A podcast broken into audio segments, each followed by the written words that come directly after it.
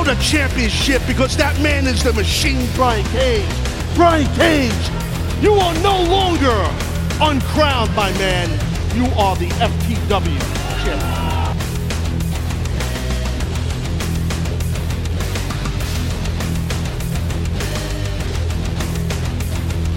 Seth, I have the perfect stipulation for our match at the horror show at Extreme Ojo por ojo. Eye for an eye. You damaged my eye and then went after my son's eye. I'm willing to take it a step further and pull your eye out with my bare hands. Saludos amigos y amigas, aquí su amigo JD, de nuevo otra semana más para hablar el resumen semanal de la lucha libre en su podcast favorito, el Club Deportivo Podcast, SD Podcast. Y aquí mi compañero de mil batallas, un poco aturdido, un poco agolpeado, un poco maltrecho, pero está de pie y luchando, el señor Peyot. Estamos ready. Eh, esta voz sensual no la van a escuchar todos los días, así que disfruten. Ay, No, eh, en verdad es que me estoy quedando sin voz. Hoy le voy a darle aquí lo más que pueda. Eh, vamos allá.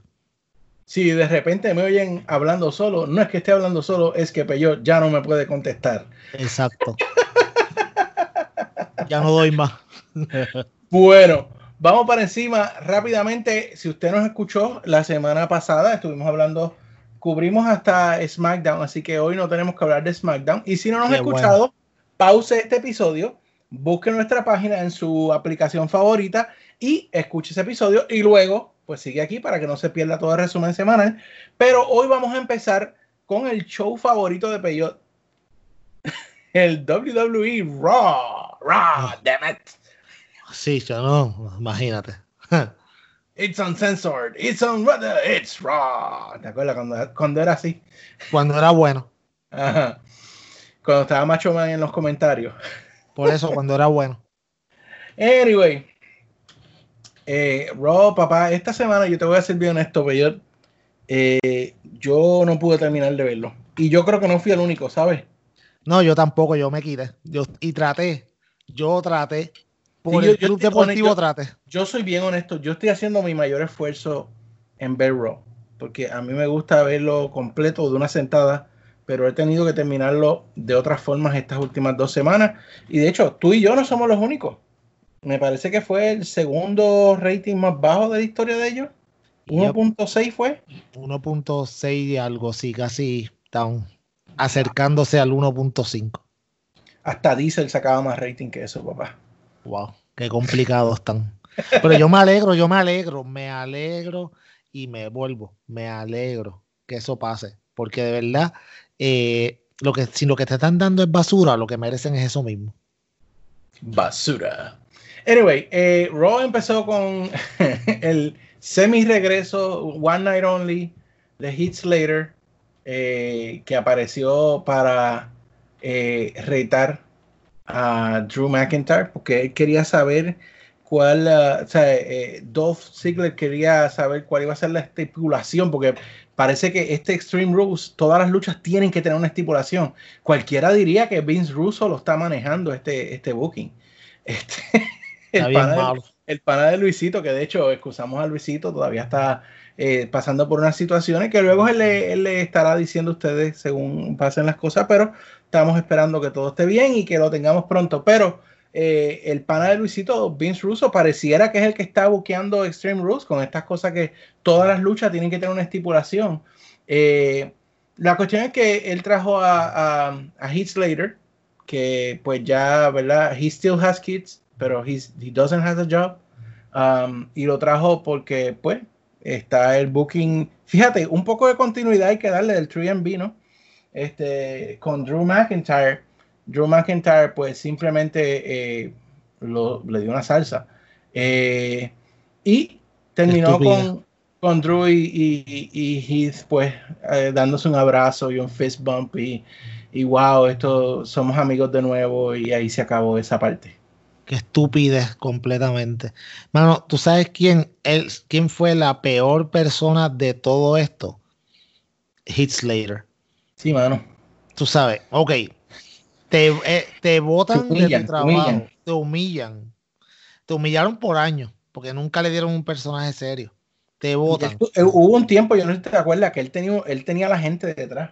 Sí, pero acuérdate, cuando Vince te, te, te, pues te encajona dentro de un tipo de personaje, tú nunca vas a salir de ese tipo de personaje. Es bien difícil salir de ahí. Un tiempo que él tuvo más o menos lo que pasó con Ryder, que, que se volvió bien popular entre los fanáticos y la gente lo pedía, pero pues lo que tú dices, Vince dice que no y te chavaste. Acuérdate que Vince dijo que él ya no iba a crear más estrellas, que nadie iba a ser más importante que la marca. So, cada vez persona que se empieza a poner over, pues lo cortan de una manera u otra. Y el ejemplo más clásico fue el año pasado con Kofi Kingston.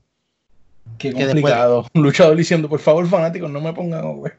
Sí, exacto. Ok, por lo cual tú trabajas toda la vida y llega el momento de que por fin empiezas a conseguir la, fama y, la aceptación del público, pero te dicen, no, no me pongan muy over porque entonces me van a cortar la ala.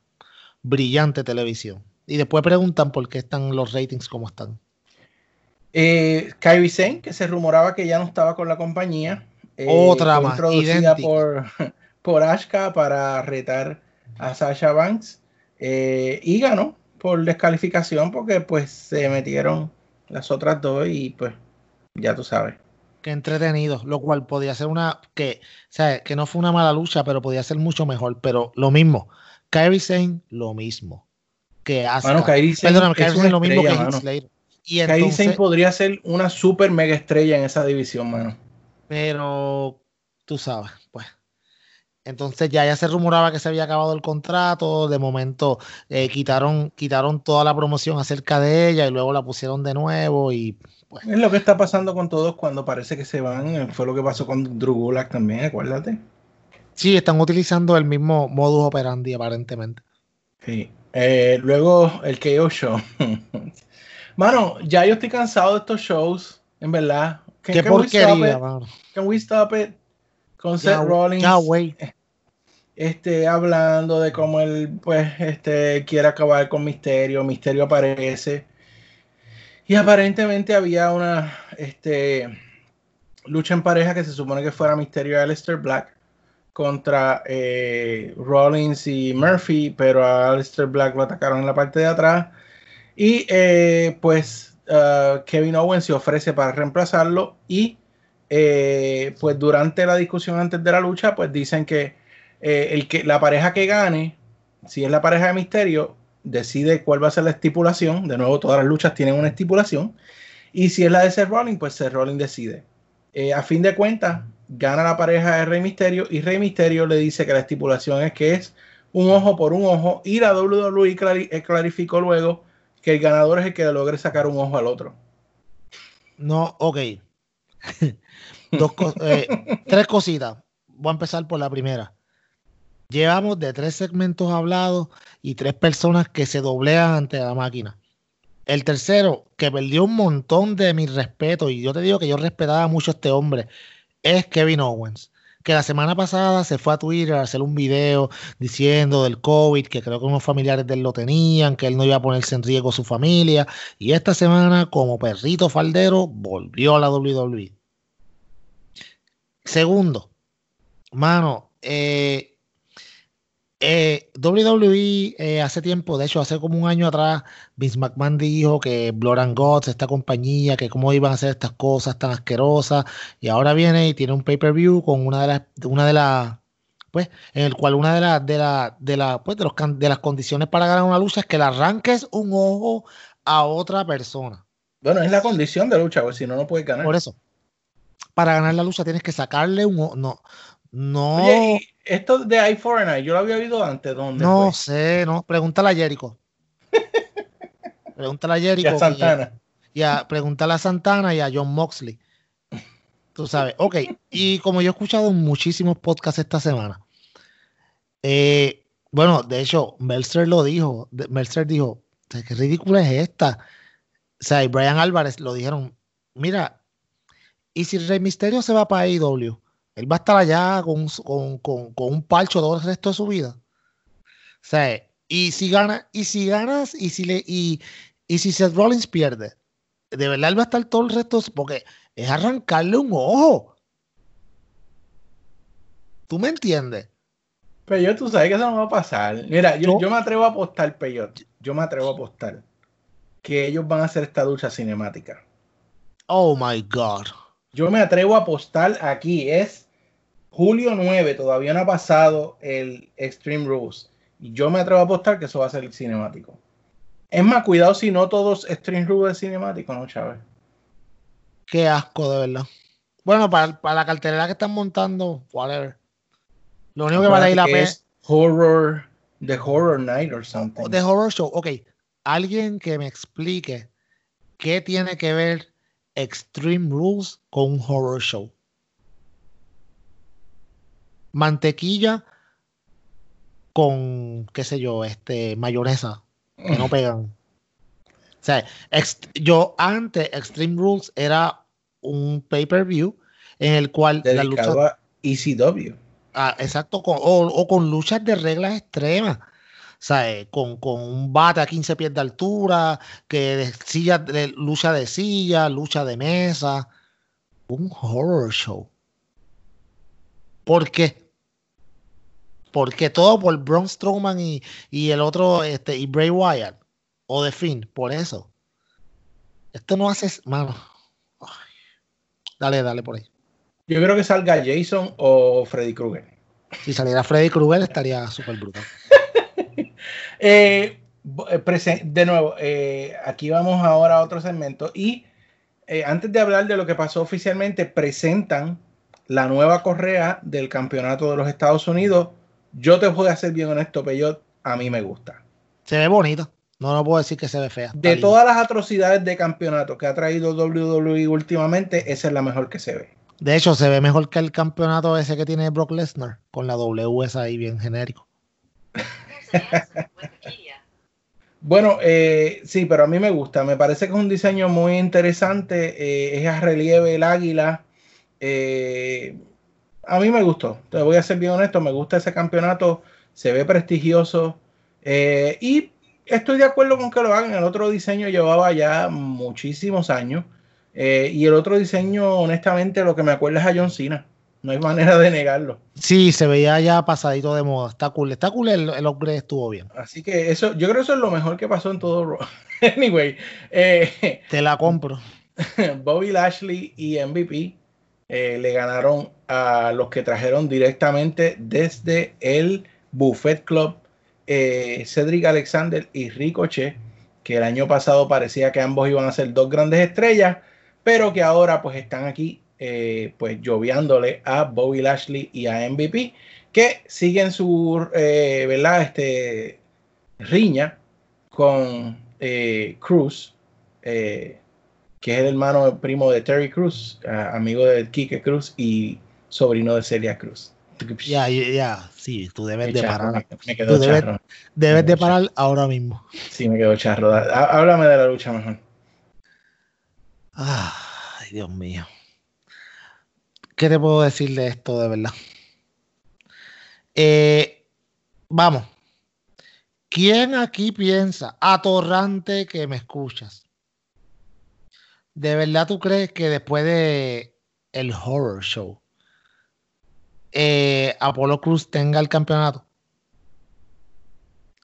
sea, yo no he visto en tanto tiempo un campeón tan transicional como este. Y mira que Braun Strowman es el campeón universal.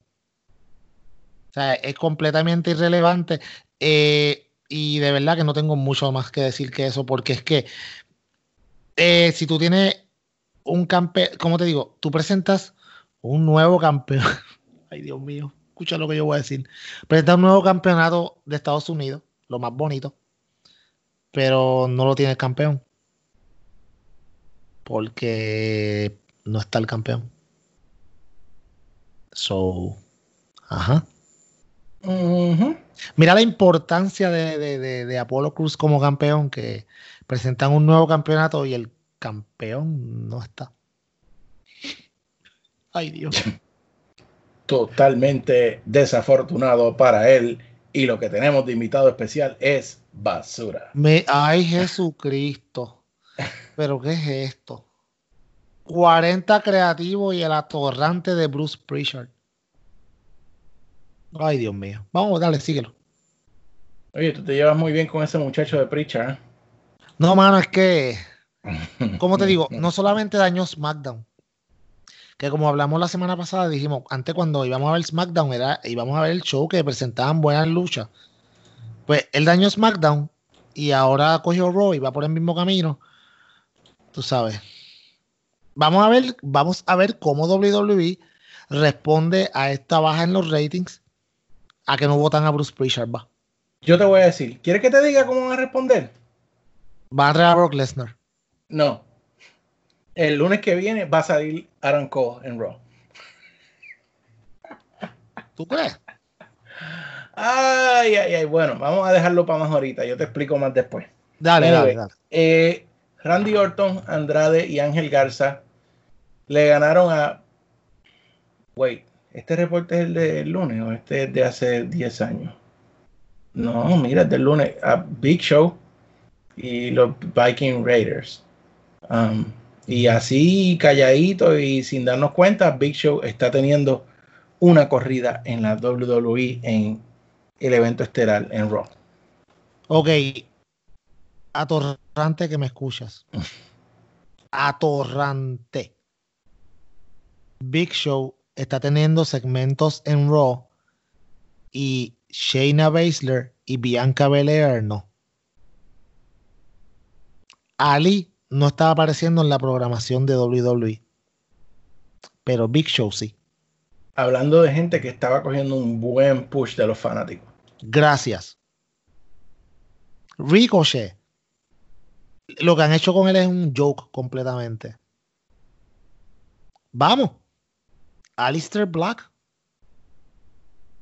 está en un feudo donde él es terciario por allá atrás, después de todo. Como la chica. Ah, ok, ok. Dominic está por encima de Alistair Black. Y tú me preguntas por qué yo odio a Pritchard. No tengo mucho más que decir, ¿verdad? Ay, Dios mío. Yo para lo que yo pierdo la voz. Bueno, ya tú sabes, papá. Lo que haces aquí sin paga. No, no. Lo hacemos para que la gente del Club Deportivo Podcast, nuestros oyentes, nuestra se fanaticada, se entretenga, lo disfrute y la pase bien. Y así estamos, aquí estamos para ustedes. Aunque nos quedemos roncos y tengamos gallitos y toda la cosa, aquí estamos. Así que, JD, vamos para allá, vamos a darle. Otra. Bueno, eh, Randy Orton ayudó un poquito a Truth porque eh, aquí Nieto Sawa estaba disfrazado Dios mío. Ay, Dios. Eric Flair, eh, de repente Truth se fue y Tosawa lo estaba persiguiendo y Orton le dijo que se fuera por otro lado. Yo no te voy a pedir ni comentario de esa parte. Gracias. Eh, Billy Kay le ganó a Ruby Riot. Como debe sin ser. darnos cuenta, aparentemente yo puedo predecir que van a unir de nuevo a Ruby Riot con la otra. ¿Cómo que se llama? Ya Con nombre. Morgan, mira. La van a volver a unir con Liz Morgan y vamos a tener un feudo entre las Iconics contra Morgan. Liz Morgan y, y Riot. Después que pensamos que iban a hacer algo interesante con las Iconics, pues las tienen ahí. Por lo menos están saliendo, ¿no? No están en Catering Club. Wow, qué clase de desperdicio, de verdad. Eh, de hecho, las cuatro luchadoras es para que tengan posiciones más prominentes en el, en el programa, especialmente Ruby Riot. porque Ruby Riot es muy buena. Ruby Riot es para estar eh, en feudos con Asuka, en feudo alto. Y está ahora mismo eh, en, creo que ha perdido como que 12 luchas corridas, una cosa así. ¿Por qué? O sea, eh, eh, Liv Morgan, que nos las vendieron como este cambio interesante y terminó siendo lo mismo con otro color de pelo y otro color de lengua, básicamente. Y de Iconics ni hablar, so, ya. Y para terminar la noche, Asuka le ganó a Bailey en un non-title match eh, para continuar, ¿verdad? Pues la, el feudo que está llevando a Sasha Banks contra Asuka en Extreme Rules. Eh, te digo, a mí no me extrañaría que, que Asuka pierda con, con Sasha en Extreme Rules. Ok, yo sé que Luisito se va a molestar con lo que yo voy a decir. De verdad a mí no me importa. Pero la clara es que te están metiendo a Sasha por ojo, boca y nariz en ausencia de Charlotte Flair. Sale en todos los shows. Una cosa es que salgan en un segmento, lo que sea, pero es como que, ok, Sasha Banks, Sasha Banks, Sasha Banks, Sasha Banks ha salido en cinco shows corridos de la semana pasada. Y Sasha es cool. Obviamente no es como Charlotte, que es un, es un androide. Sasha es bastante cool y ella con Bailey a mí me gusta lo que están haciendo. Pero todos los días no. Tú no Sí, puedes es- comer es todos que los ese días. es- ¿Cuántas veces yo he dicho aquí, Peyo? Tú, tú has estado en todos los episodios del Club Deportivo. Tú eres mi testigo. ¿Cuántas veces yo he dicho aquí desde hace muchísimo tiempo que el problema de WWE es que algo que pega lo repiten demasiado hasta que lo queman? Es, es lo poco gusta y lo mucho enfada, dicen en Puerto Rico. Pero es que es así con todo lo que hacen. Con todo. Mano, siempre doy el mismo ejemplo. El Fandango Dance después de WrestleMania. Se pegó, mano. ¿te acuerdas? En el Raw After. WrestleMania.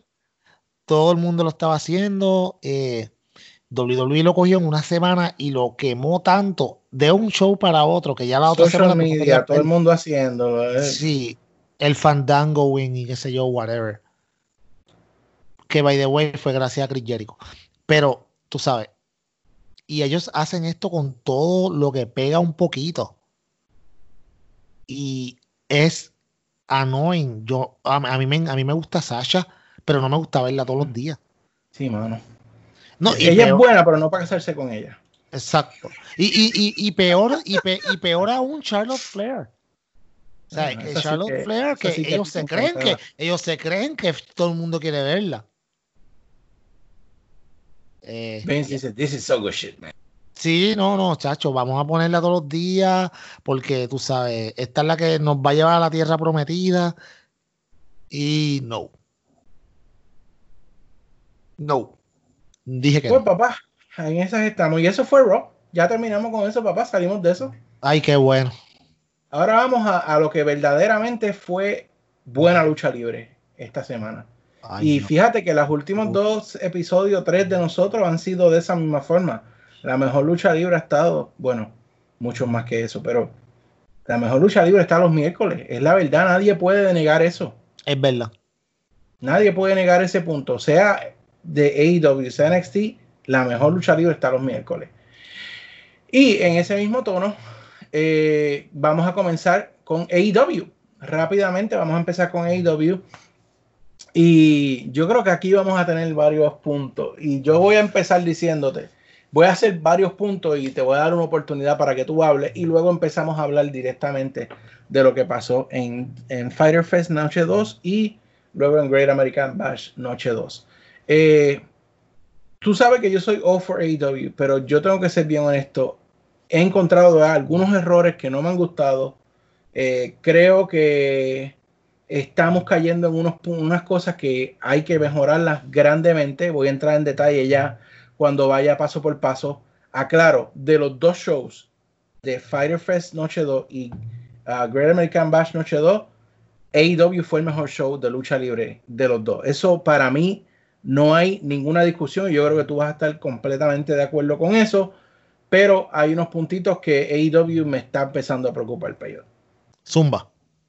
Bueno, yo, te lo voy a decir según vayan, vayamos discutiendo el show para, para que hablemos de eso, pero eh, quería decir eso. Anyway, eh, vamos a comenzar, ¿verdad? Con eh, el show empezó bien fuerte, obviamente, y es la forma que hay que hacerlo. Y creo que esta fue la, la mejor lucha para empezar el show.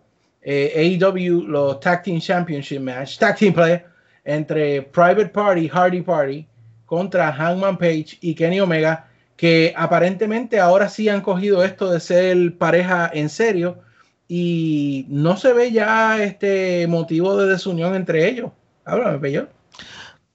Eh, puede ser que sí, puede ser que no. Acuérdate, y esto es el error que mucha gente ha estado cayendo en todos estos días. Mucha gente ha pensado, ah, Fire fue un pay-per-view y esperábamos que fuera un agente de cambio. Mira, el verdadero pay-per-view es All Out y tú no puedes tirar todos los cañones en Fighter Fest, como hizo cierta otra compañía por ahí. Eh, porque, ajá, ¿y después qué? ¿Tú me entiendes? Ok. A eso, a eso yo te voy a contestar que yo hubiese preferido pagar los 40 pesos, 50 pesos y que sí me dieran pay-per-view. Obvio, todo el mundo. Pero nunca, ok, primero que nada, Fighter Fest y Fight for the Fallen fueron gratis el año pasado y AEW los puso gratis este año de nuevo. ¿Verdad que sí? Está bien, perfecto. Ahora, ¿cómo yo, te, ¿cuál es una de las historias más importantes que habían en AEW corriendo antes de la pandemia? Hangman Page y Kenny Omega, que eran parejas, pero de hecho, en Revolution, tú sabes lo que pasó cuando ellos ganaron la lucha 6 estrellas. Que Hangman Page, rápida, cuando, cuando Kenny Omega le, le abre las cuerdas para que Hangman salga y Hangman lo mira. Todo el mundo sabía que la traición venía ahí. Que lo aguantaron y entonces ahora los han dejado que siga el proceso. ¿Sabes por qué? Porque es un, ¿cómo te digo? Lo que todo el mundo espera que sea un turn de uno de los dos. Porque yo no voy a decir cuál de los dos yo pienso que va a ser hasta que yo vea cómo se va desarrollando la historia. No es algo que tú no es algo que tú lo vas a tirar en un show de televisión que sea como sea, fue un evento especial, pero no era un evento que, acuérdate, si te piensas en los pay-per-view, en cada uno han pasado cosas que han trascendido y han hecho cambios grandes en, la, en, el, en la dinámica de Faces y Heels de todos los pay-per-view, todo, en todo momento han pasado esto. En todos los pay-per-views han pasado momentos importantes así.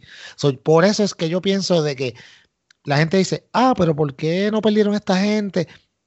Vamos a esperar el próximo miércoles. Vamos a esperar que empiece el verdadero build para All Out. Y entonces hablamos de qué va a pasar aquí. Porque hay muchas historias corriendo. De hecho, otra historia que vamos a hablar ahorita es la de el número 4 y cómo lo están tirando en sitios donde menos tú te lo esperas. Pero no te pueden dar el turn ahora mismo en Fighter Fest o en Fight for the Fallen. Ay, ¿y qué, va a pasar? ¿Y qué vas a tener para All Out?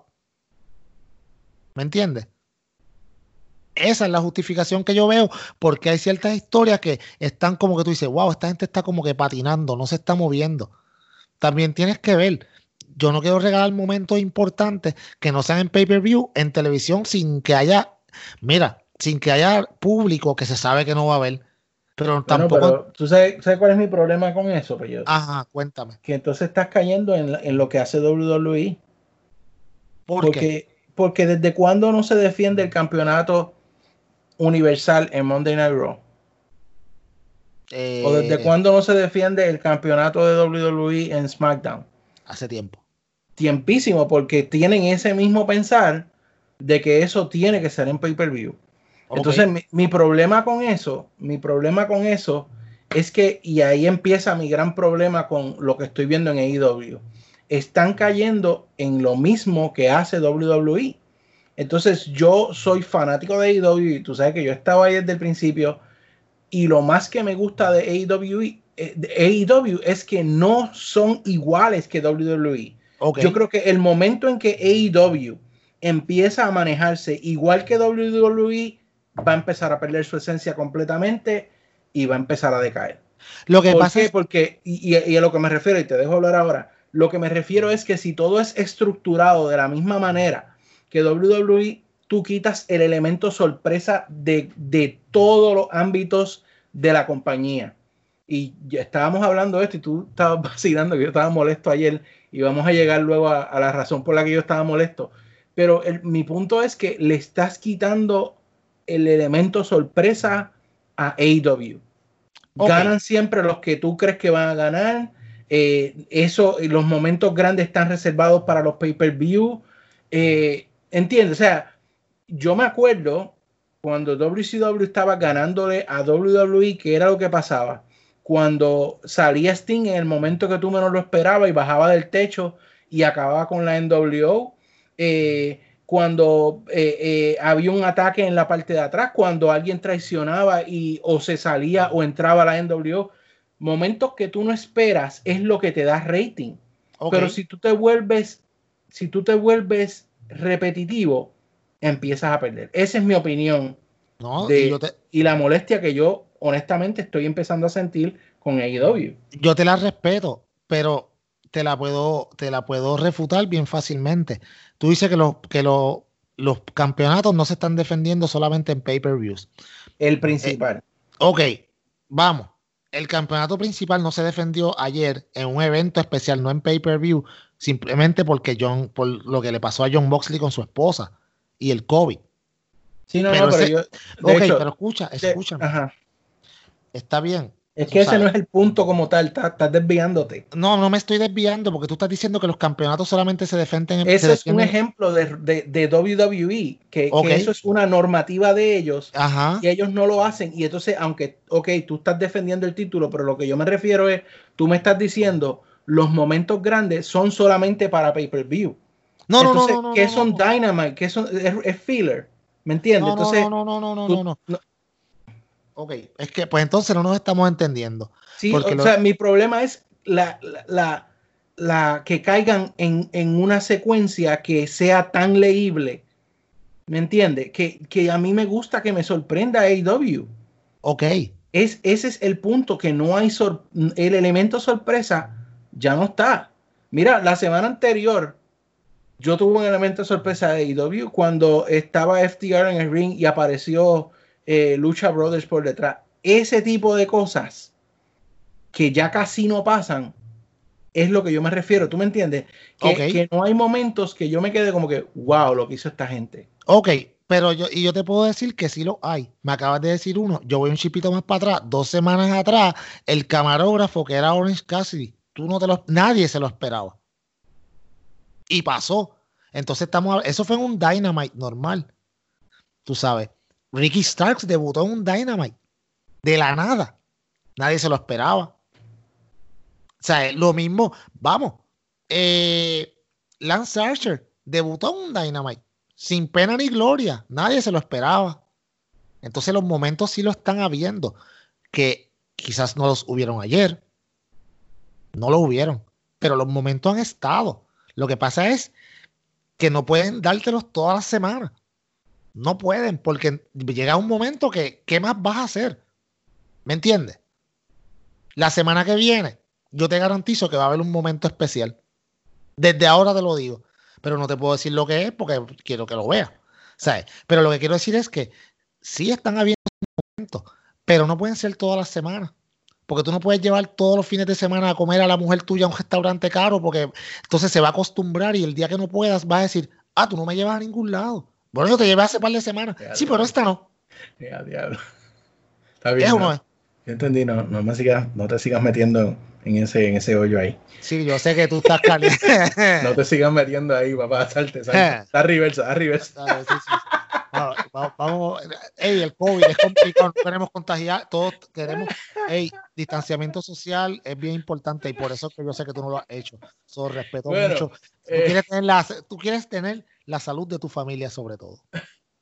El loco de Joey Janela. Y aquí te la voy a dar. Aquí hubo algo que me gustó en cuanto al booking. Bien brutal.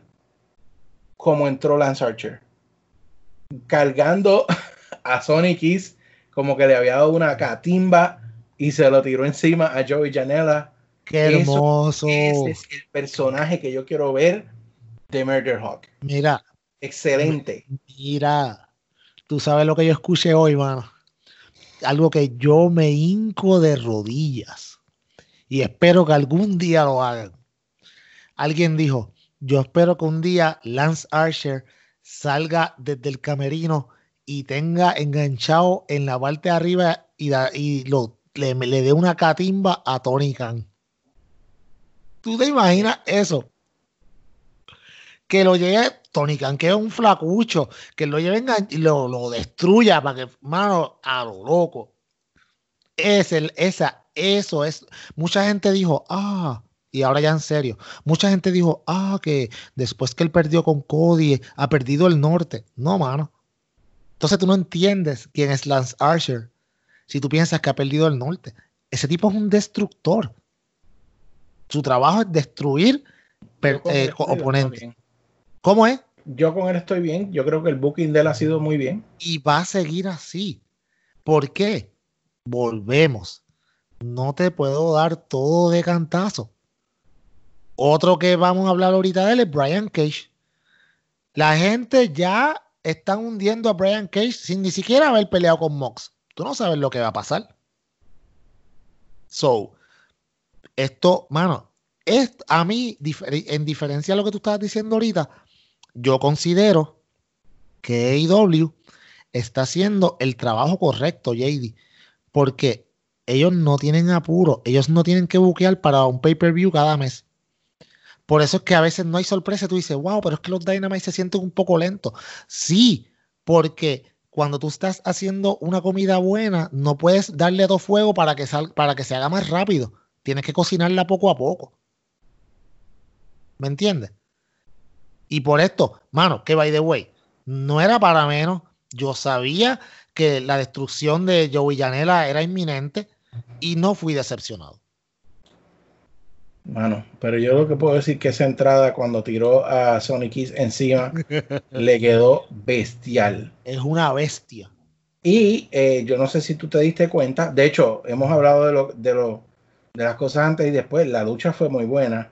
Eh, una de las cosas que quizás eh, se está criticando mucho y yo creo que es algo que también la AEW tiene que empezar a, a mejorar, y creo Ajá. que hasta los FTR hablaron de esto, es la situación con los árbitros, eh, específicamente eh, que permiten demasiado. Yo, en el yo- caso, ahí, ahí te la puedo comprar. en el caso de la lucha de Janela y Archer, eh, uno de ellos fue por un- a través de una mesa y esa lucha no se acabó ahí por descalificación. El problema fue que yo, tú sabes lo que yo haría para evitar cualquier, porque tú sabes que una pelea con Lance Archer, lo que va a hacer es eso, destrucción total. Que todas sus peleas sean no, no DQ.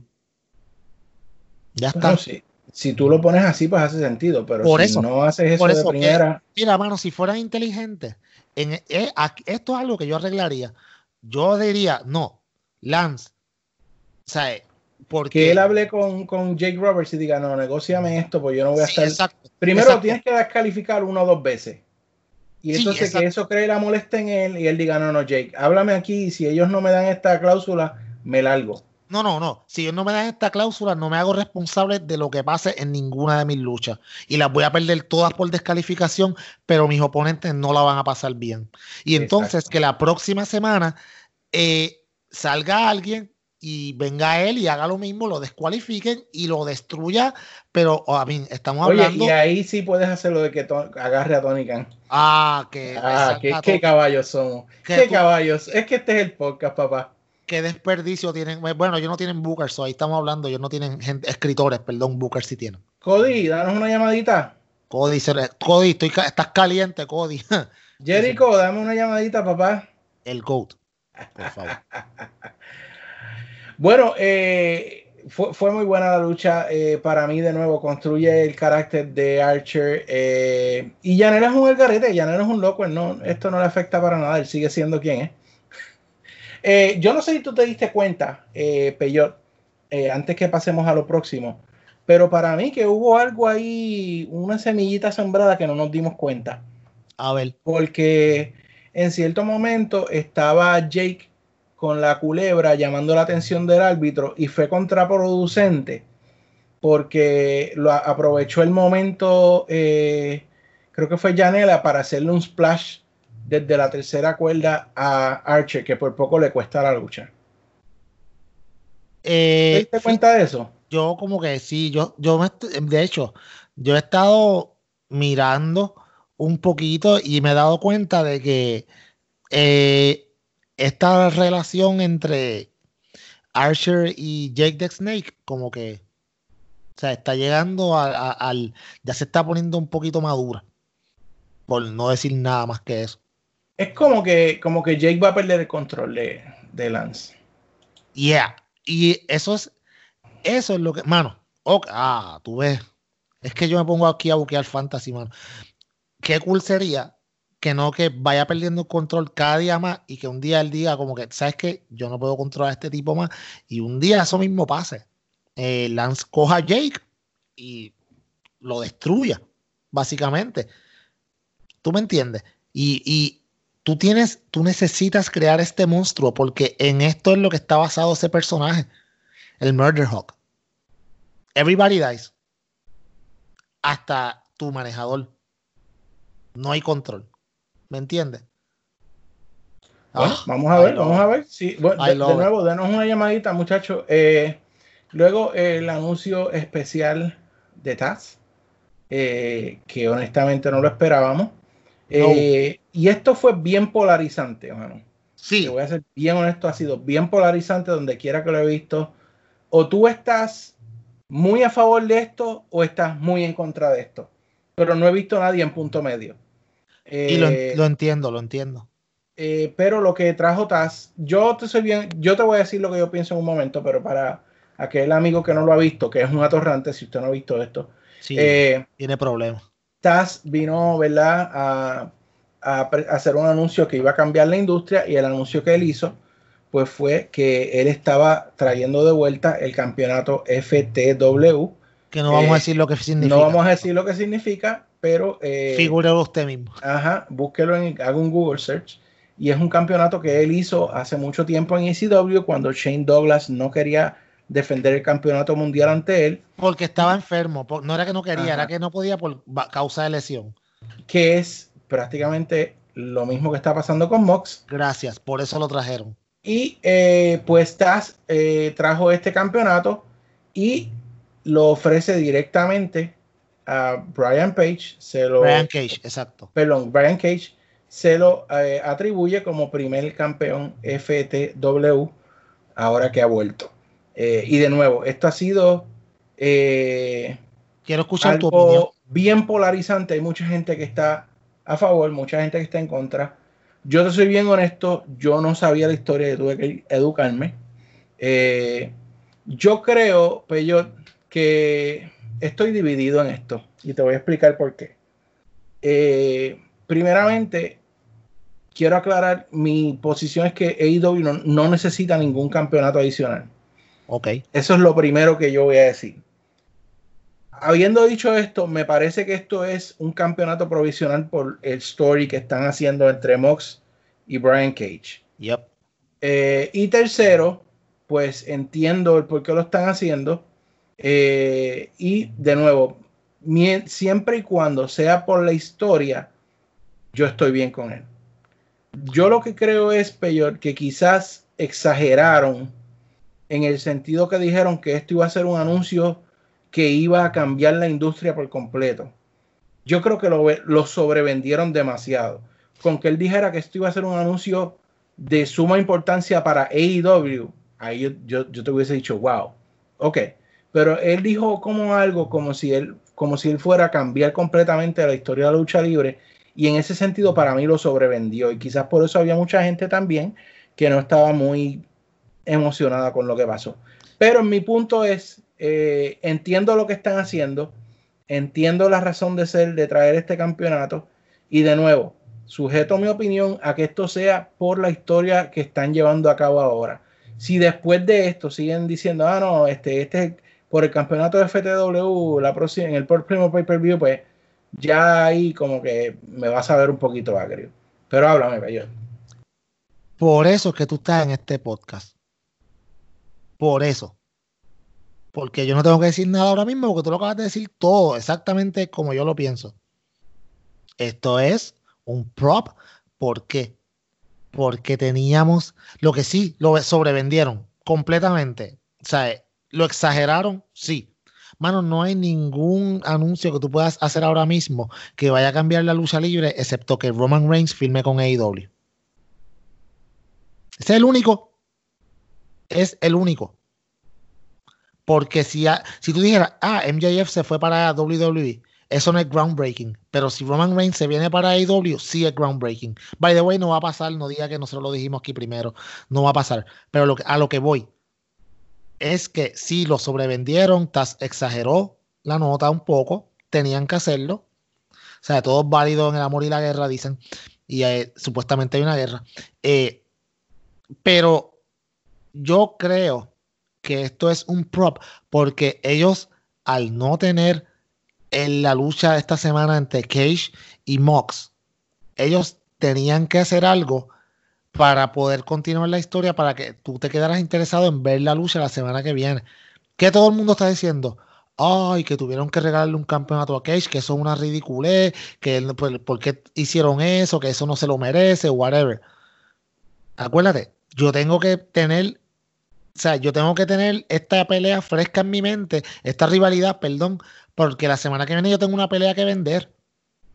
Y más ahora que esta pelea que yo tengo que vender, tú sabes, eh, la tuve que correr una semana más. Yo tengo que inventar algo en interín. Que si fue una exageración, sí. Que si lo piensas lógicamente en lo que es el prop y lo que significó en el momento cuando se lo dieron a Taz versus ahora, fue brillante. Fue brillante, porque fue exactamente lo mismo que pasó cuando se la dieron a Taz. La única diferencia es que en ese tiempo, tú sabes, eh, fue una, fue, no era como que la lucha era la próxima semana. Y ahora sí. Si tú me dices a mí, no, Moxley va a estar fuera un mes, y entonces tú vienes y le dices al campeonato no se va a defender, yo te voy a dar la correa para que la tengas un mes por ahí. O sea, entre comillas, luciéndote que eres un campeón cuando de verdad no lo eres. Mientras Moxley regresa, pues yo te digo, pero para una semana fue un poco overkill. Pero yo entendí lo que quisieron hacer. Que si lo sobrevendieron, sí, pero entendí. Y para mí no estuvo mal por eso. Porque es ponerte en la mente todavía esta pelea, porque acuérdate, todo el mundo, todo el mundo está hablando del evento ahora mismo y Moxley no está en la boca de nadie. Y tú tienes una pelea que vender, lo cual era tu pelea principal. eso es lo que tengo que decir acerca de eso. Bueno, y no quiero que se me pase porque uno de los momentos este, light, como para bajar tensión, fue que presentaron a quien es definitivamente una de mis luchadores, luchadoras favoritas en este momento, Big Swole tratando de entrar a el, ¿cómo es que se llama? Daily's Place. A Daily's eh, Place, sí. Sí, para Fighter Fest y le entregaron una carta diciéndole que ella estaba eh, suspendida de AEW, lo cual la molestó mucho porque ella había viajado tres horas en carro para llegar al evento eh, y luego de un segmento, pues ella fue a aparecer, logró de alguna forma entrar al evento y cogió la carta, la hizo una pelota y se la tiró en la cara a Britt Baker, que actuó como si le hubiesen dado si una bola de softball. Sí, como si le hubiesen roto la nariz, por eso me voy a gritar. Ay, Britt Baker, te amo. Qué buena es, qué buena es. Muy buena. Y, y ¿sabes? Mira qué, qué genialidad. O sea, es que tú ves, yo te soy bien honesto. Lo que no me gusta, no me gusta. Y lo que me gusta, me gusta. Lo tengo que decir así. Así soy yo, coño. Este, pero. Eh, genialidad que aún estando Brit lastimada, siguen empujando un feudo. Eso está brutal. Y está cool.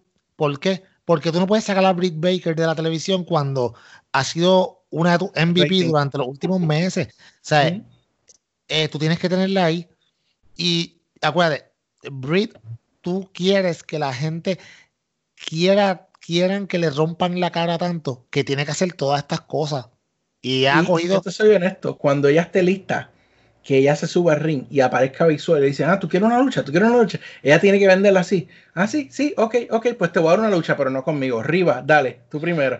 Lo cree, es que eso es lo que eso es lo que va a pasar eventualmente.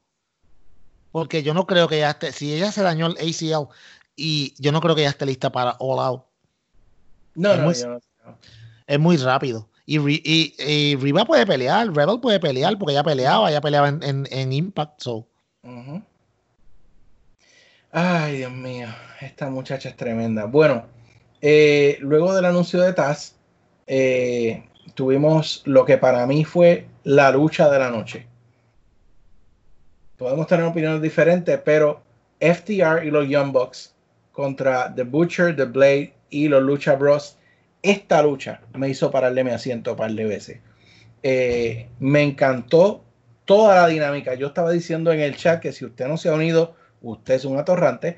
Pero eh, el chat de los miércoles, El yo mejor estaba chat. diciendo eh, que yo no he visto dos parejas que tengan mejor química en el ring que The Young Bucks y los Lucha Brothers. Siempre que ellos están en el ring, yo tengo un buen tiempo. Yo tengo un buen rato. Eh, y eh, fue muy buena, demasiadas buenas movidas. Ese Canadian Destroyer que le hizo Phoenix, creo que fue a Matt, encima del grupo afuera. Oh my God. Y yo te soy honesto, pero a mí no me gustan esos movimientos donde todo el mundo está esperando como bola de boliche para que le caigan Pero, encima. pero en este Pero ese bien. movimiento quedó tan bestial que yo no puedo decir nada en contra.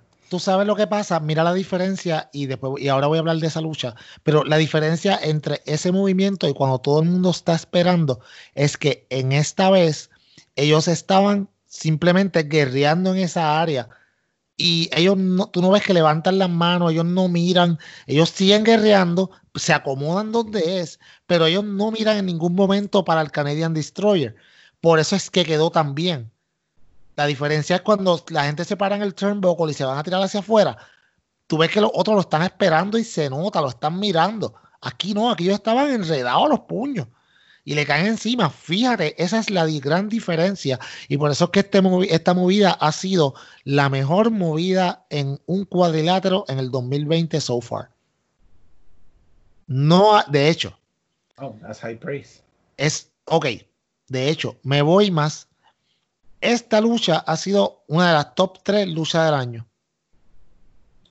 Y es para mí, hasta ahora, y estamos a mitad de año, hasta ahora, para mí la top 3 luchas del año fue la primera, obviamente, fue los Young Bucks contra Hangman y, y, y Kenny Omega en Revolution La lucha Y- de seis estrellas. la lucha de seis estrellas y la y empate en segundo lugar fue esta lucha de anoche con la lucha de Daniel Bryan y AJ Styles.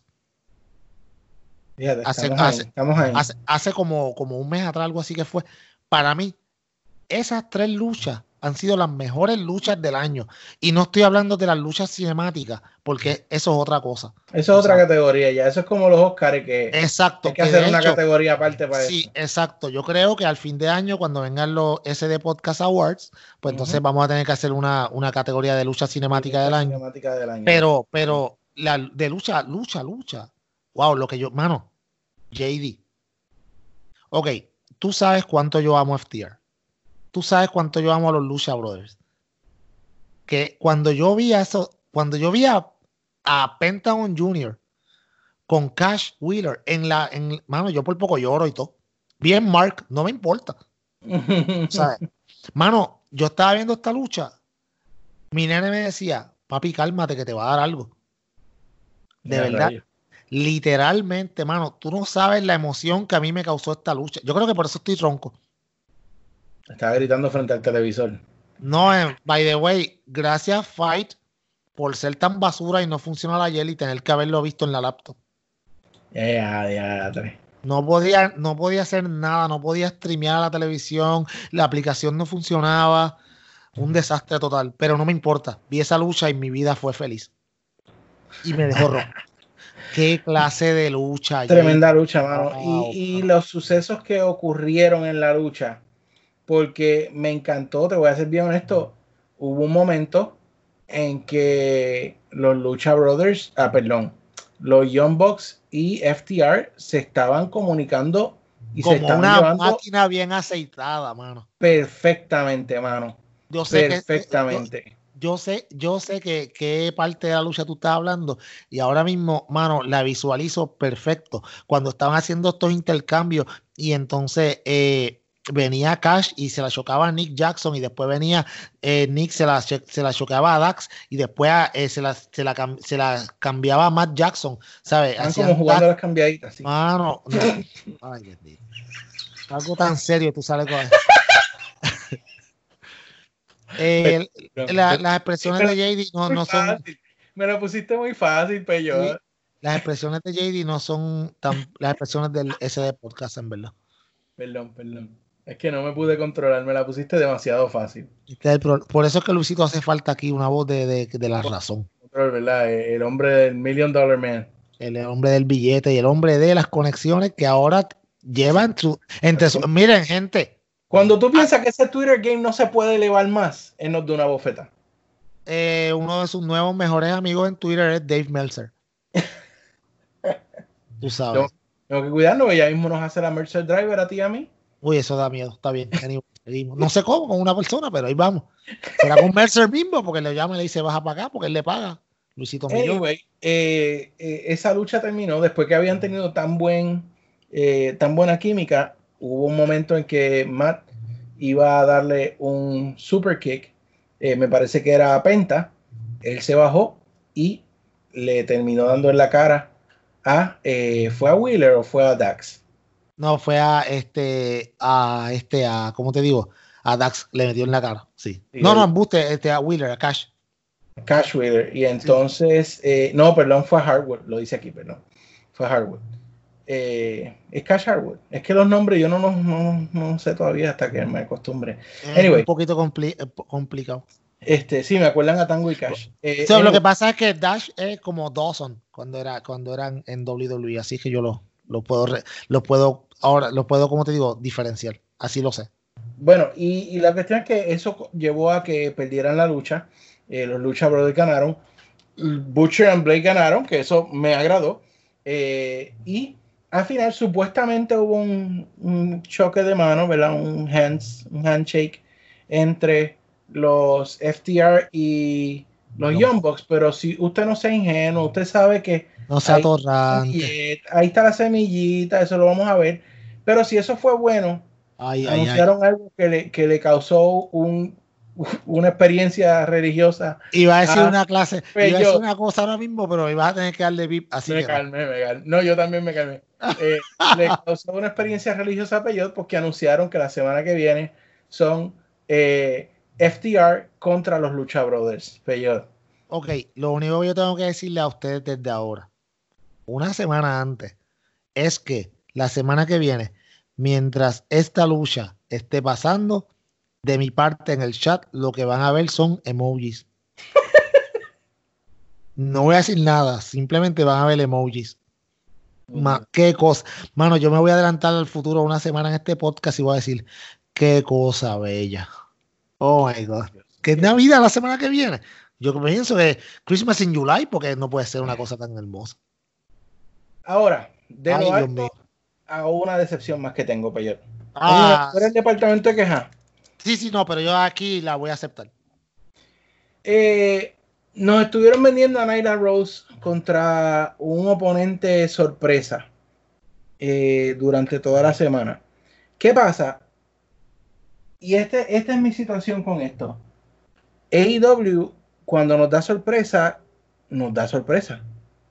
Eh, fue terminando Nyla Rose contra Kenzie Page y Kylie King en un handicap match. Cuando ellos te dicen un oponente sorpresa, yo he visto luchadores, hemos visto luchadores que no están oficialmente firmados con, w, con AEW, pero aparecen en la cartelera. ¿Qué pasa?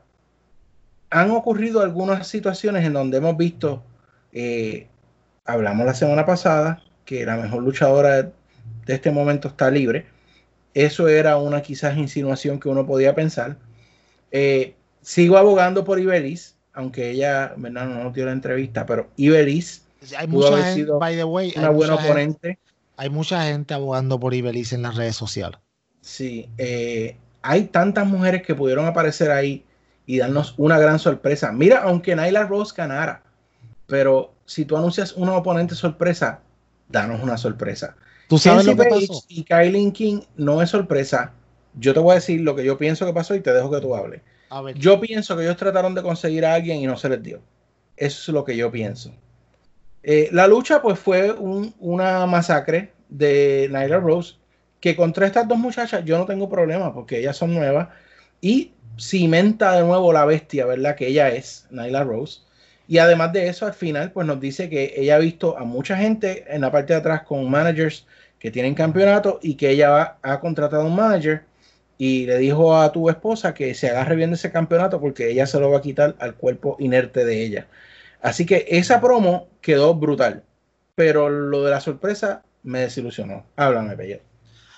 ok, yo pienso que lo de la sorpresa fue, o sea, fue un error decirlo porque tú sabías que este show era grabado. Y ya tú sabías que de la semana antes ya tú, tú no ibas a poder tener a alguien que fuera de envergadura. Tú sabes. En vez de tú decir, no, Nyla Rose va a demostrar cuán fuerte es que va a estar en un handicap match. Y tú sabes qué? Yo no la, yo no la hubiese puesto contra dos personas. Yo la hubiese puesto contra tres. ¿Por qué? Porque el poner a Naila con estas dos muchachas era simplemente para demostrar nuevamente su poderío. Y tú sabes, ¿cómo te digo? Si el, pone, el, el ponerla era para demostrar su poderío y entonces tú ponerla contra, contra dos novatitas que tú sabías que no tenían un segundo de break y, y después que ella no- que nos vendiera de una manager que al final del día no dijo quién era. Eso fue lo que a mí me molestó. Es como que este era el momento perfecto, ya que no traíste una luchadora sorpresa, Para darnos la sorpresa de la manager. trae la manager. Pero ¿qué pasa? Al este show no ser grabado, ser grabado y no ser en vivo, tú no podías tener a la persona que tú piensas tener de manager ahí en ese momento. Pues no lo hubieses vendido así. Y aclaro que no sea Vicky Guerrero, por favor. Mano, eh, sí, yo he escuchado mucha gente está diciendo que puede ser Vicky Guerrero. Para mí, tú sabes quién yo pienso que debería ser su manager. Yo pienso en dos personas. Yo pienso en Jazz, sería muy buena manager, y otra manager sería eh, Awesome Kong. ¿Sabes? ¿Tú crees? Para mí, seri- para mí, para mí serían las mejores dos managers. Porque, ok, piensa, ¿quién más podría ser? Hmm. no le han puesto casco porque ¿quién más podría ser? Yo honestamente no he pensado. Hay gente dice, hay, he escuchado también gente tirando por ahí a Lundra Blaze, eh, a Torrantes. Lita no va a ser su manager. Eso, ya lo, para que lo sepan. He visto un par de locos diciendo eso en el internet. Por favor, eh, desconecte su internet y váyase a dormir. Eh, he escuchado gente diciendo Lundra Blaze, Vicky Guerrero. Para mí, yo pensé que iba a ser Awesome Kong. Yo dije, va a salir Awesome Kong y va a estar brutal porque ese pareo sí que va a ser indestructible. Pero, ¿sabes? No sé qué, no tengo la menor idea. Eh, no me sorprendo si es Vicky Guerrero, Tony Khan la tiene en muy alta estima. Yo también, pero yo pero no quiero que no, sea no ella, es, mano. yo tampoco, no es emocionante.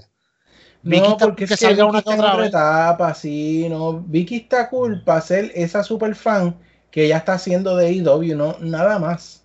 Sí, exacto, que no esté envuelta en el producto. No, Porque entonces, no, se, no. se- entonces se pone como el papá de Tori Wilson aquella vez.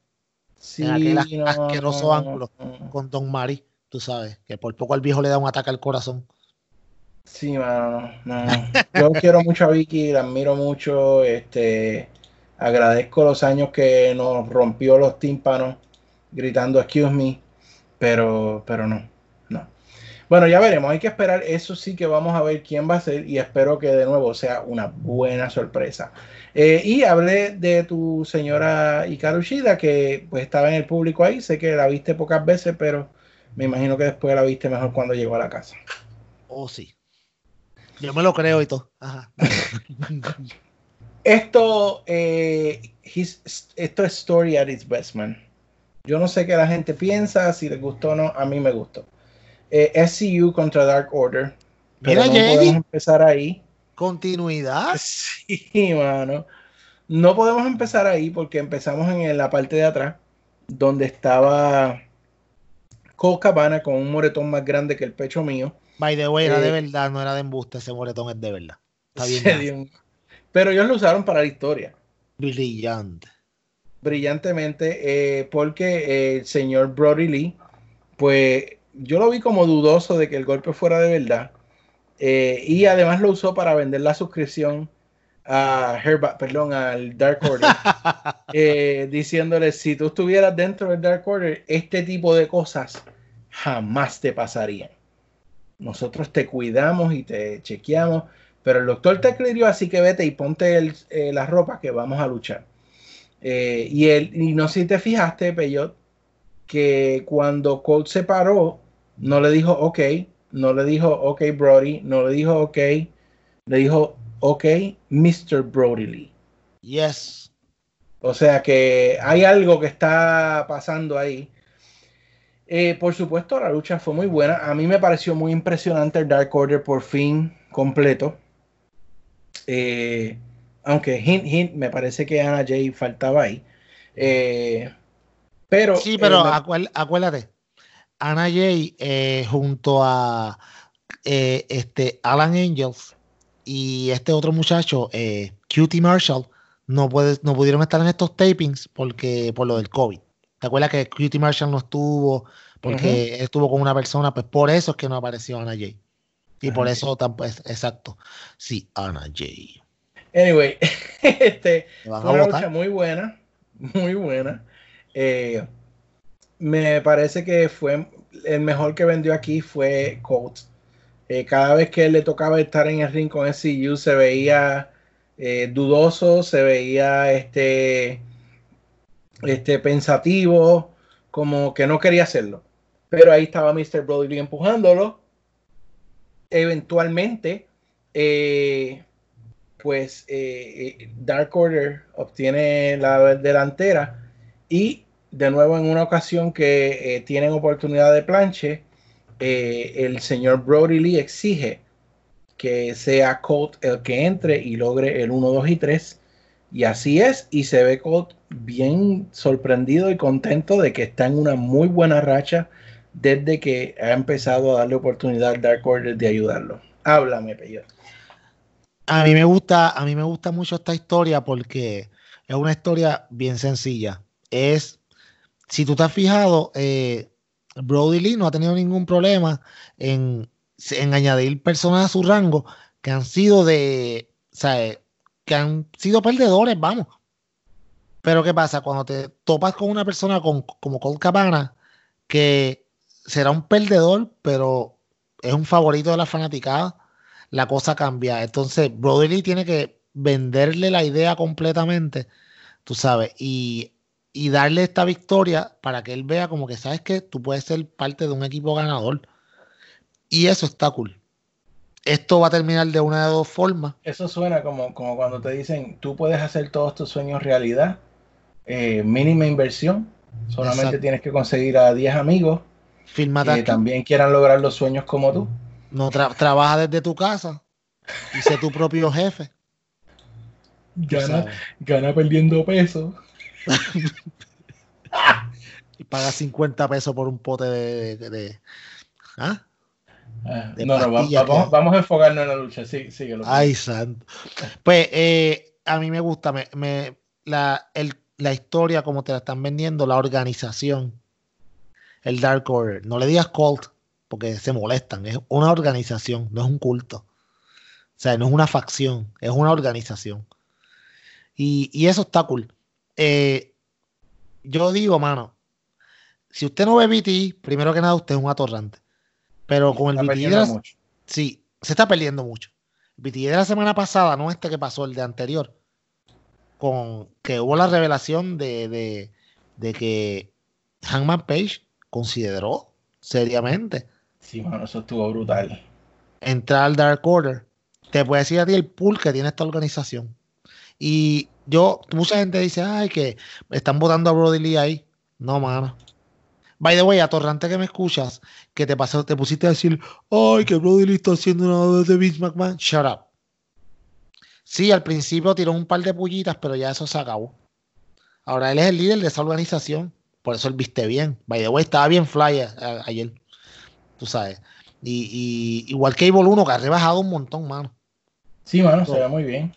So, eh, me gusta. Dime que lo que yo te dije hace un tiempo, de que cuando el Dark Order estuviera completo, no se iban a ver como una facción o en este, perdóname, una organización imponente. Cuando estaban todos parados allá en la, en la rampa.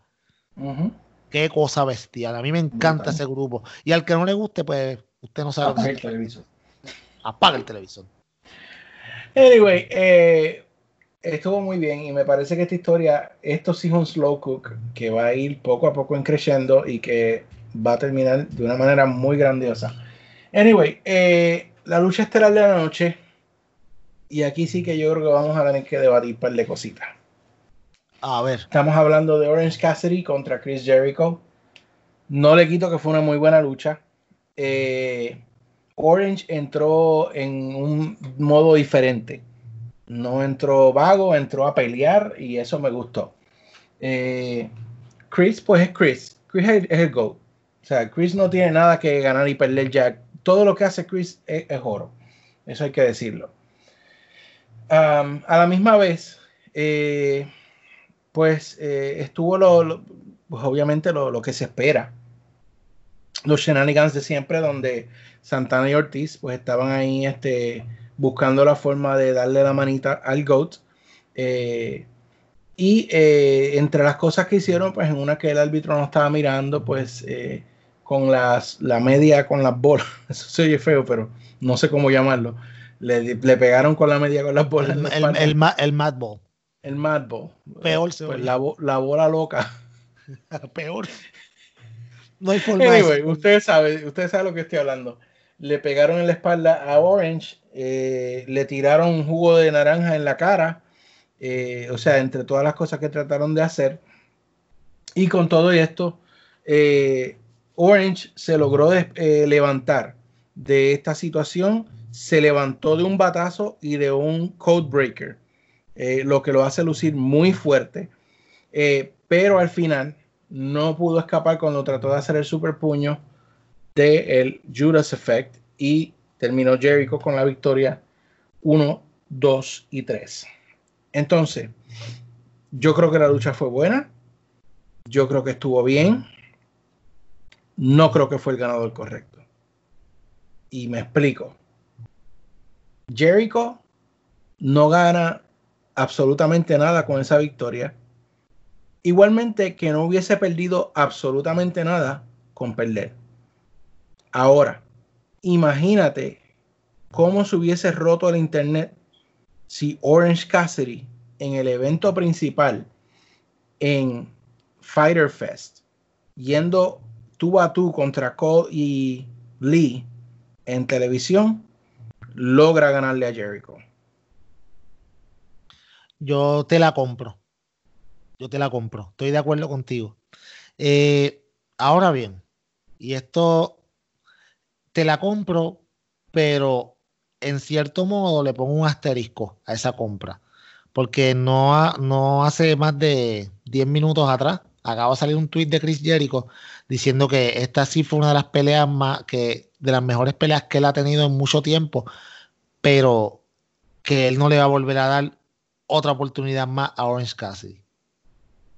Entonces, algo a mí me dice que por algún lado esto va a continuar. Y esto acaba de romper. Esto tú no lo sabías. No, pero lo dudo. Yo, ¿Por qué? Porque en AEW si algo sí se han caracterizado es porque Cody dijo que no iba a retar más por el campeonato mundial y va un año casi y Cody no ha retado por el campeonato mundial. Eh, ¿Por qué? Porque todo lo que se dice, esto es así y así, así permanece. Vamos a ver, pero solo simplemente lo dijo Jericho. Nunca fue una estipulación de la lucha. Esa fue la diferencia. Con Cody, Cody lo dijo, yo si pierdo esta lucha, nunca más voy a retar por el campeonato. Aquí Jericho no lo dijo, simplemente le dijo, buen trabajo hijo, pero no, no te voy a dar la revancha. ¿Por qué él tenía que decir eso en un tweet? ¿Me entiendes? Eso es lo que me hace pensar que esta historia continuará. Pero tú tienes toda la razón. Anoche, ayer, anoche ellos podían romper la internet diciendo Orange Cassidy le ganó a Chris Jericho. ¿Tú sabes cómo iba a estar trending Orange Cassidy en Twitter? De hecho, estaban trending porque estuvieron trending toda la noche, pero hubiera roto Sí, pero- la internet. Definitivamente. pero- no, no, no, no. Tú tienes la razón. Definitivamente hubieran roto la internet. Tú sabes. Pero de que la lucha estuvo espectacular, estuvo espectacular. Sí, eso El- no, no, no hay duda de eso. No, no, no. Y el final, o sea, el final, de hecho, mano, ¿tú sabes cómo yo hubiera acabado la lucha? Cuando Orange Cassidy le está dando, le está dando las pataditas de embuste y de momento le dio el super kick. Ahí era el momento para acabar la lucha.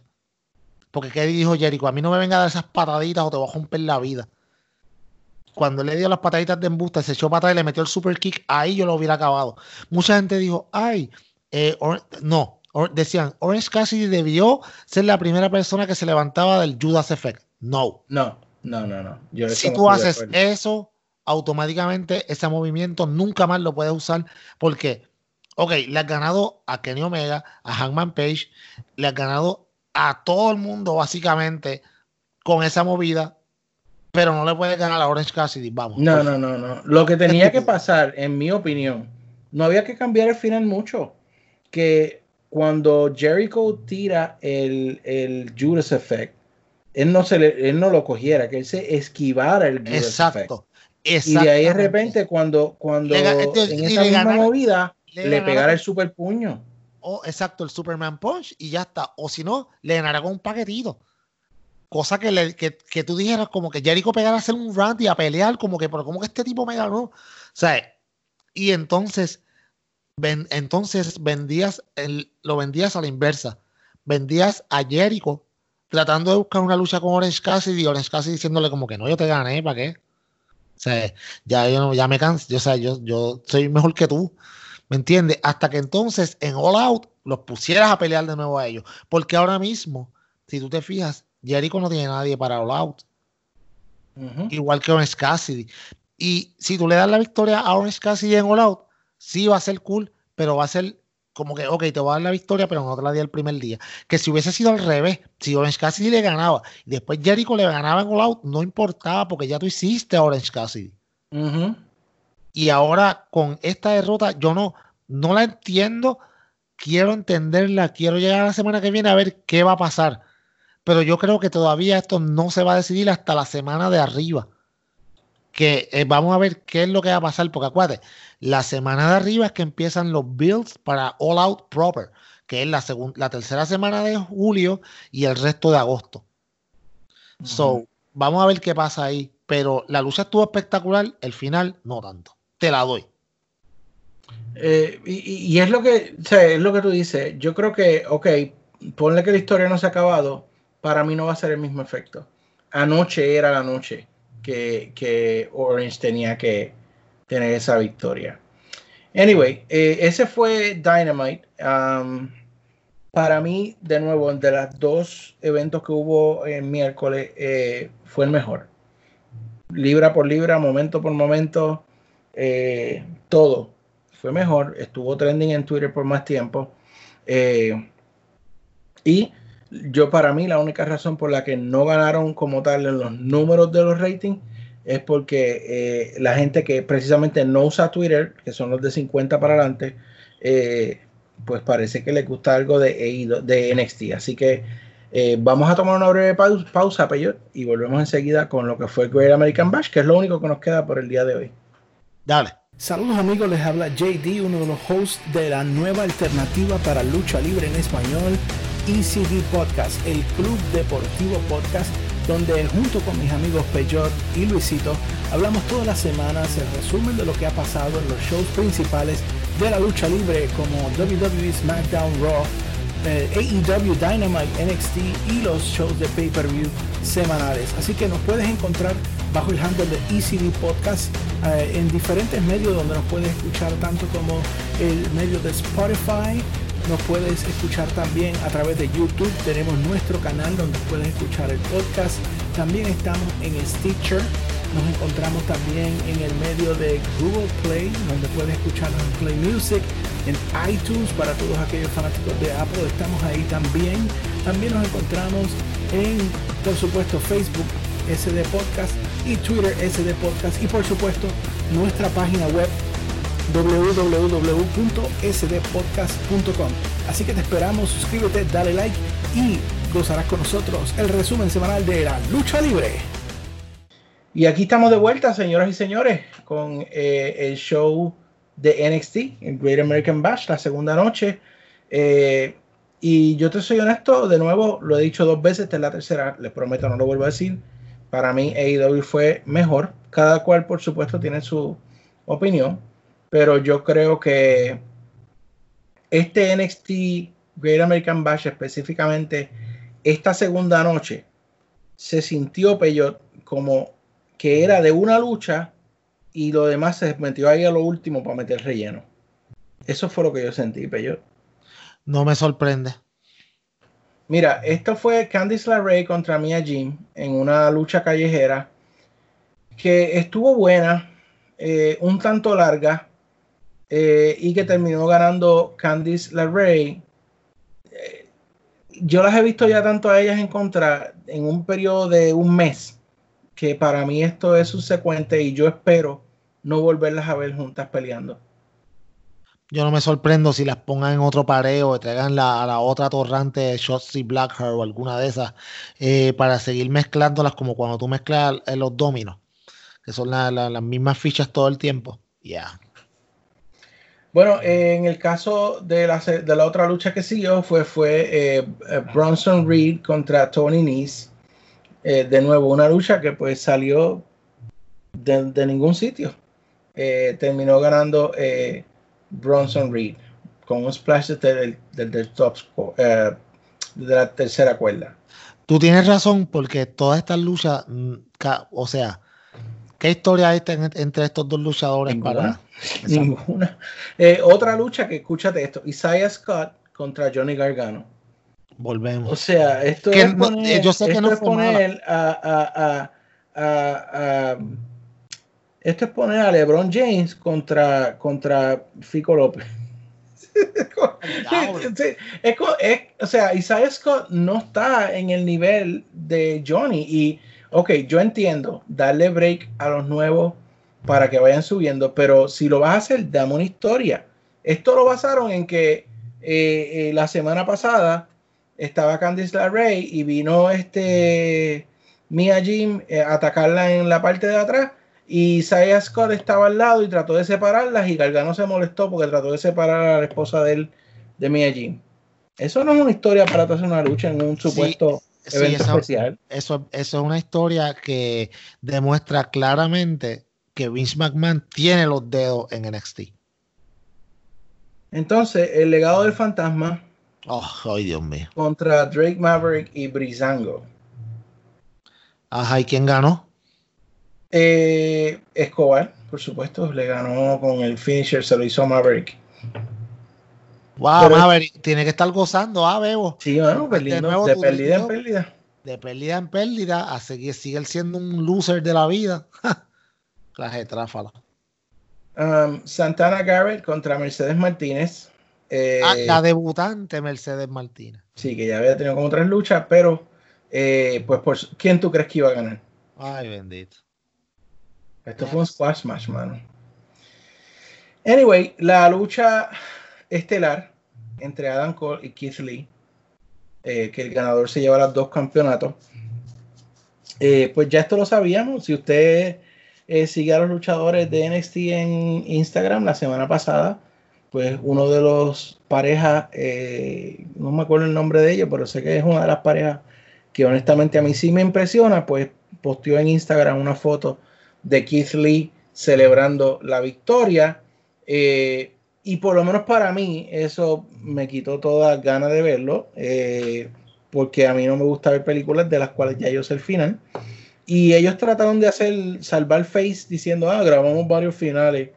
Nah, yo sabía que no, porque ese final que postearon tenía mucho confeti y toda la cuestión. Y esta no estamos en las mejores condiciones para tener gente limpiando confeti para volver a grabar lo mismo otra vez. Claro que no. Y la gente diciendo como que hay dos finales, mano, por favor.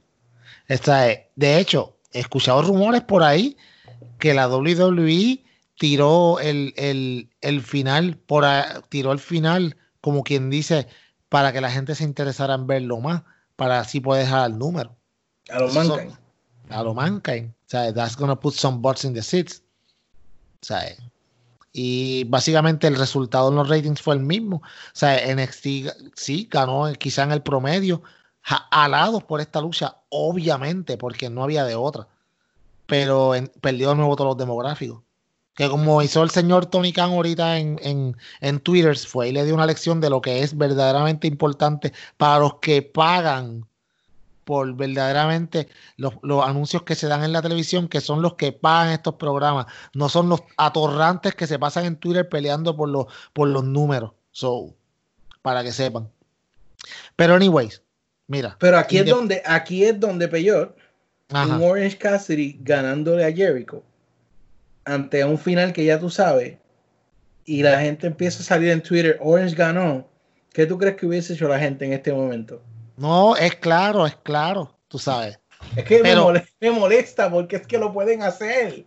Yo te, entiendo, te entiendo. Ok, tú sabes que, mano, vamos a ponerle rookie mistakes. A todo el mundo se le olvida que esta compañía lo que lleva en televisión es nueve meses. ¿Tú me entiendes? No, no, no puedes compararlo contra una compañía que lleva 40 años. So, pero anyways, ese no es el argumento. El argumento aquí es que todo el mundo sabía que esta lucha entre Keith Lee y Adam Cole iba a ser espectacular. No es para menos. Eh, Adam Cole es, y ha sido durante el último año el MVP de NXT. No el mejor luchador que es Tommaso Champa, el MVP. Es diferente. Eh, ¿Cómo te digo? Pero a mí me da miedo. Por dos cosas. Primero, eh, Keith Lee es doble campeón él va a defender los dos campeonatos a la vez. Cuando alguien le gane y le gane el campeonato de Norteamérica, por ejemplo, eh, esa persona puede decir, no, yo le gané al campeón de NXT, yo no soy campeón, no sé por qué. So, en cierto modo, se, ellos se buquearon en una esquina. A, menos que Keith diga, no, voy a regalar el campeonato de Norteamérica porque ya tengo este más lindo, cógete este para el que lo quiera. Tú sabes, ya un torneito o algo así. Pero si no, ajá, ¿qué vas a hacer ahora? Un doble campeón. ¿Cómo vas a hacer que él pierda uno de estos campeonatos sin, sin que la persona que le gane pueda decir yo tengo derecho a los dos porque yo le gané al campeón?